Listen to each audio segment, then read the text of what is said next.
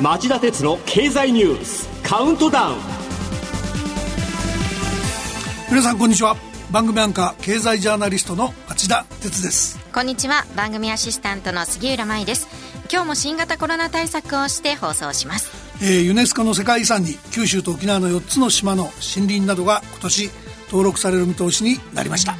ユネスコの諮問機関が月曜日世界自然遺産への登録がふさわしいとの勧告をまとめたためです、えー、日本にはすでに世界遺産が23あり新聞やテレビは今回はあまり大きく報じませんでしたが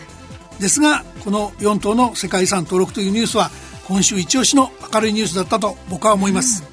うん、僕はこの中の奄美大島と西表島のマングローブが大好きで家族とグルクン釣りをした思い出もあります沖縄本島北部は山の中に今も残っているグスクつまりお城の跡が印象的でした。いいところですよね、まあ、私も世界遺産好きで国内が行きたいところたくさんあるんですが、はい、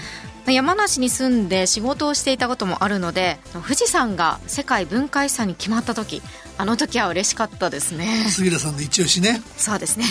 このような明るいニュースばかりではありませんが今週も僕が選んだ見逃すことができない重要な政治経済ニュースをカウントダウン方式でお伝えします。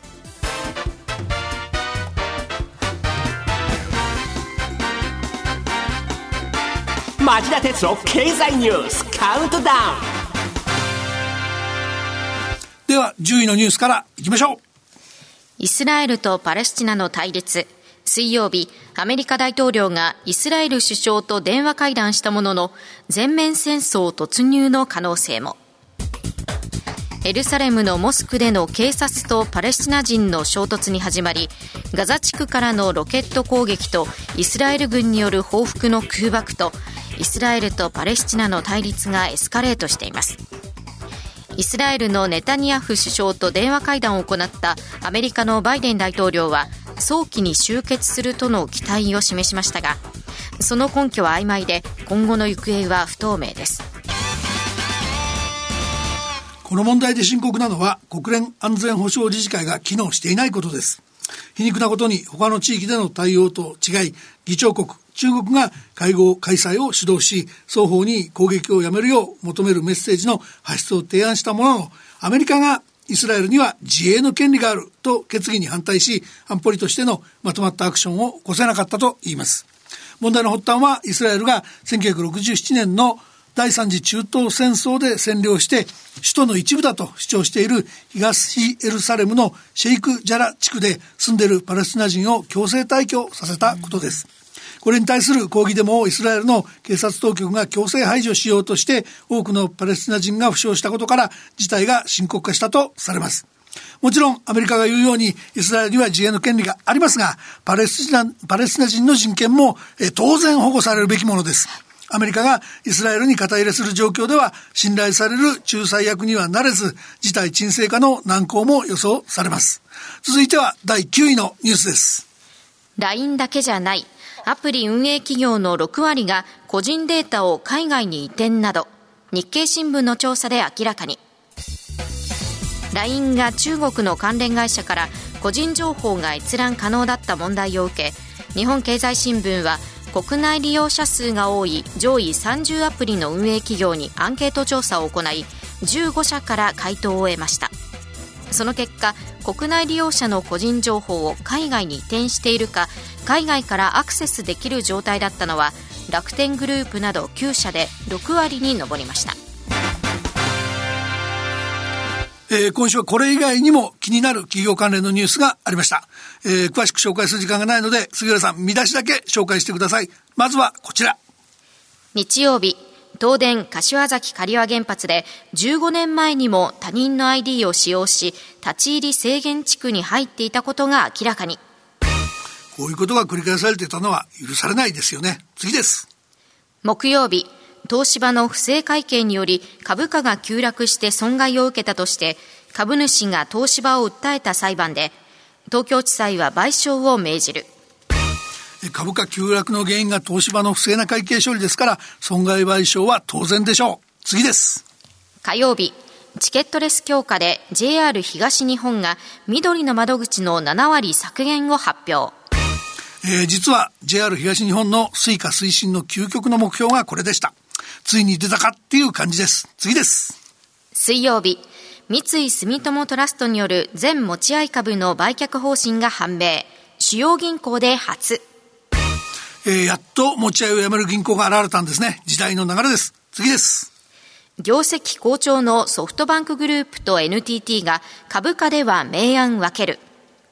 木曜日の終値、ソフトバンクグループは713円安い8467円。一方 NTT は51円高い2849円で取引を終えました。えー、やっぱりマーケットはよく見てますよね。ソフトバンクは日本企業として過去最高益って言っても大半が評価益。いわば机上の利益に過ぎず、相場次第でまた歴史的な赤字にもなり得るということを冷徹に見ていたってことでしょう。うでは、第8位のニュースに進みましょう。議会選挙で独立派が過半数。スコットランド、イギリスからの独立機運が再燃化。イギリスを構成する4つの地域の一つスコットランドで議会選挙が行われ独立志向が強い2つの政党スコットランド民族党と緑の党が過半数を占めました今後独立に向けた議論が熱を帯びそうです2014年に行われた独立を問う住民投票では45%対55%で独立派が敗北したものの賛否は拮抗しているとみられます。一方で、イギリスの EU からの離脱の是非を問うた2016年の国民投票を振り返ると、イギリス全体では離脱派が、EU 離脱派が勝ちましたが、はい、スコットランドは62%が残留を望んでました。で、イギリスのジョンソン首相は、イギリスからの離脱を、離脱の是非を問う住民投票を認めないとしており、その行方は法廷闘争に持ち込まれると見られています。続いては第7位のニュースです。日曜日、中国のロケットの残骸がインド洋に落下。アメリカは責任ある基準を満たしていないと中国を批判。中国が打ち上げた大型ロケット長征5号 B の残骸がインド洋のモルディブ近くに落下しました。これを受け月曜日 NASA アメリカ航空宇宙局長官が中国が責任ある基準を満たしていないのは明白だとし国防総省大統領報道官なども中国の姿勢を批判しました。えー、宇宙の軍事利用で中国の手足を縛りたいっていうアメリカの思惑はちょっと横に置いたとしても中国の対応は問題だと思います。はい、中国が2020年に同じ調整午後 B を打ち上げた際には破片がアフリカ西部のコートジボワールに落下、家屋が一部壊れるなどの被害が出ました。幸い人的被害はなかったんですが、都市部に落下して大きな被害を及ぼすリスクがあったんです。例えば日本の JAXA 宇宙航空研究開発機構は宇宙ステーションの宇宙宇宙ステーションへの補給機コウノトリの打ち上げに用いた H2B ロケットの2段目を制御して安全な太平洋上に、えー、落下させる実験を行っています。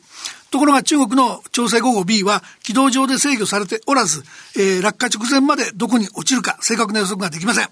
独自の宇宙ステーション建設のために中国は今後もこの大型ロケットを打ち上げる計画で落下のリスクを払拭できません。えー、中国にはきちんと対応して宇宙開発に臨む責任があるはずです。続いては第6位のニュースです。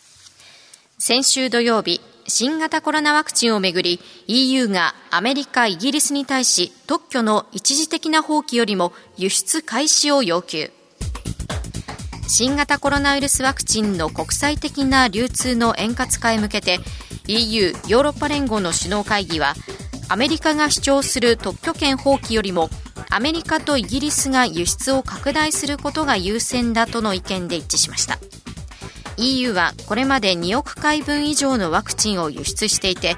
自国での接種を優先しているアメリカとイギリスに姿勢転換を迫った格好となります。はい、えー、続いては第5位です。水曜日国会で関連法が成立しデジタル政策の司令塔デジタル庁が9月に発足へ。菅政権が重要政策に位置づけるデジタル改革関連法が成立し行政手続きのオンライン化に向けた司令塔となるデジタル庁が9月1日に発足することになりました。デジタル庁は総理大臣がトップにつき政府の情報システムを統括。他の省庁へ勧告する権限を持ちます。えー、国会の法案審議は、えー、他にも2つばかり注目すべき動きがありました。杉浦さんここも見出しを紹介してください。まずはこちら。火曜日国民投票法の改正案が衆議院を通過。75歳以上の医療費負担を2割に引き上げる医療制度改革関連法案が火曜日の衆議院本会議で可決。政府は今国会での成立を目指す、えー、続いて第4位のニュースです。日本時間の木曜日サイバー攻撃で停止していたアメリカのパイプラインが供給を再開。ハッカーへの身代金支払いの有無はコメントせず。アメリカ東海岸の燃料パイプラインがサイバー攻撃をサイバー攻撃を受けて先週金曜日から停止していた問題で運営会社のコロニアルパイプラインは日本時間の木曜日パイプラインの操業を再開したと発表しました。ただし燃料の供給が正常化するまで数日かかるとも説明しています。また身代金を払ったかどうかは触れませんでした。えー、この停止が原因でアメリカではガソリン価格が急騰しました。6日間で復旧したのは不幸中の幸いですが民間のインフラでもいざ止まれば大きな混乱につながる、えー、そういう意味ではサイバー対策の重要性が改めてあらわになった格好なんです、えー先々週お伝えした通り、4月20日、JAXA など国内のおよそ200の企業や研究機関が狙われたサイバー攻撃に絡み、警視庁公安部は中国共産党員の男を書類送検できましたが、日本はなお攻撃者の特定、これアトリビューション能力っていうんですが、これが弱いという指摘する、えー、専門家もいます。なので、サイバーアタックに対する防衛力の向上が民間のシステムを含めて喫緊の課題の一つと言えます。そうですね。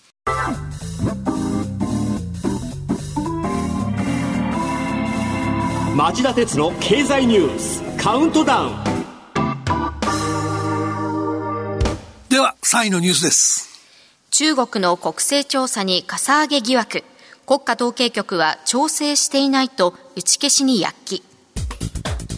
中国国家統計局が火曜日に発表した2020年の国勢調査について正確性をめぐる論争が起きています。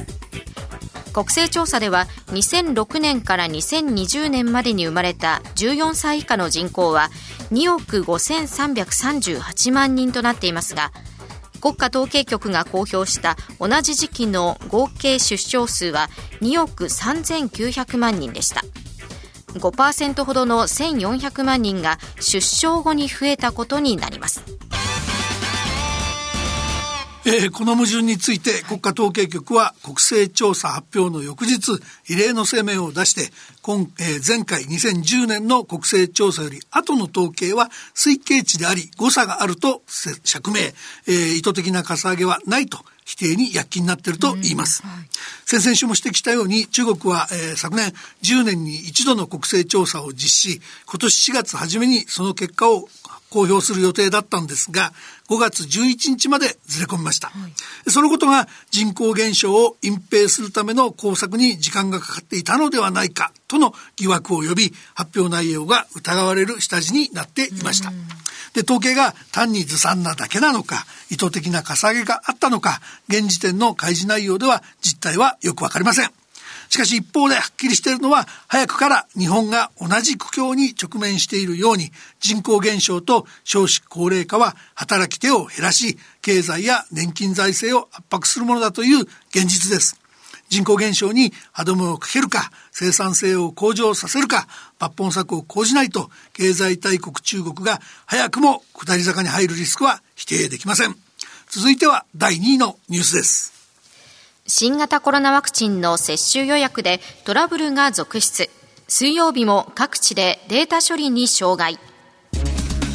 日曜日 NTT 東日本と西日本がワクチン接種の予約を受け付ける200の自治体の電話番号への通信制限を発表しました。大量の発信が予想されるイベントと同様の対策です。水曜日には東京都目黒区と狛江市石川県金沢市三重県鈴鹿市大阪府和泉市長崎県佐世保市などでワクチン接種の予約ができなくなりました。データ処理に関わるアメリカの IT 企業に障害が起きたのが原因とみられます。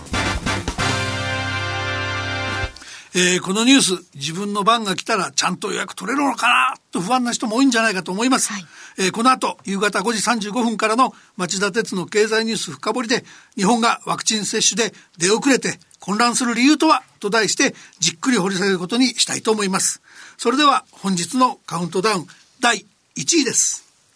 今日、緊急事態宣言の対象に北海道、岡山、広島を追加へ、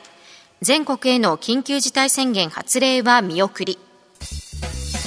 政府は今日新型コロナウイルスに対応する緊急事態宣言の対象に北海道、岡山、広島の3道県を追加することを正式決定します。